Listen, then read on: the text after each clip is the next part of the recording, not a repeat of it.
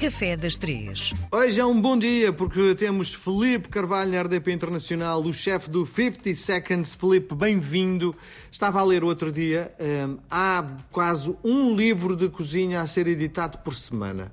Uh, toda a gente agora escreve livros de cozinha, algumas pessoas até nem são propriamente uh, pessoas que são uh, relacionadas com a cozinha, mas toda a gente se vê no direito de lançar um livro de cozinha. Acha que há livros de cozinha a mais em Portugal? Não, eu acho que há menos.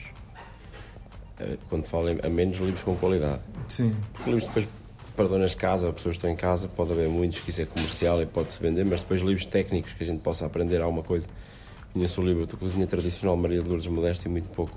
Não há muito mais.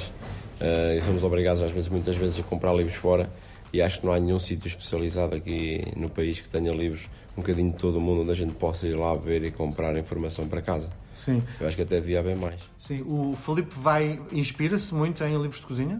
Muito, Sim. claro. Sim, diga uma coisa, então e o seu primeiro livro de cozinha quando é que sai?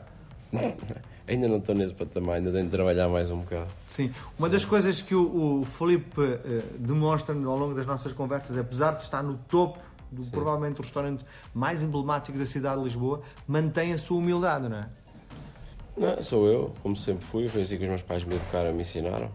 Sempre aprendi, já vi muita gente que às vezes pensa que, que já atingiu tudo e depois quando dá conta de um dia para o outro percebe-se que afinal era só um momento da vida, não é? Portanto, há que valorizar o momento em que estamos sem esquecer os que já passámos e os que podem vir. Portanto, é continuar a trabalhar todos os dias para não deixarmos este momento passar.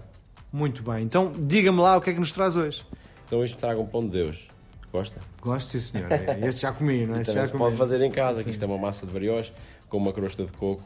Depois por cima vai ao forno e depois pode-se fazer ali com o chá ou guarnecido com queijo e fiambre eu digo sempre queijo e fiambre, que eu gosto disso e depois prensado. Sim. Mas uh, quando o Filipe diz prensado, até o próprio pasteleiro que fez o. É, é, dizer, é quase destruir o trabalho do homem, não é? Porque não. no fundo é que o prensado até lhe dá um, uma textura e um paladar diferente, não é? Não, imagino, quando é um pão de Deus, se você prensar um bocadinho, fica ali aquele coco mais, mais tostado, fica o brioche mais crocante fica é ali um upgrade muito bom. O que é certo é que eu saio daqui sempre cheio de fome. Felipe, marcamos encontro para a semana. Obrigado. Obrigado.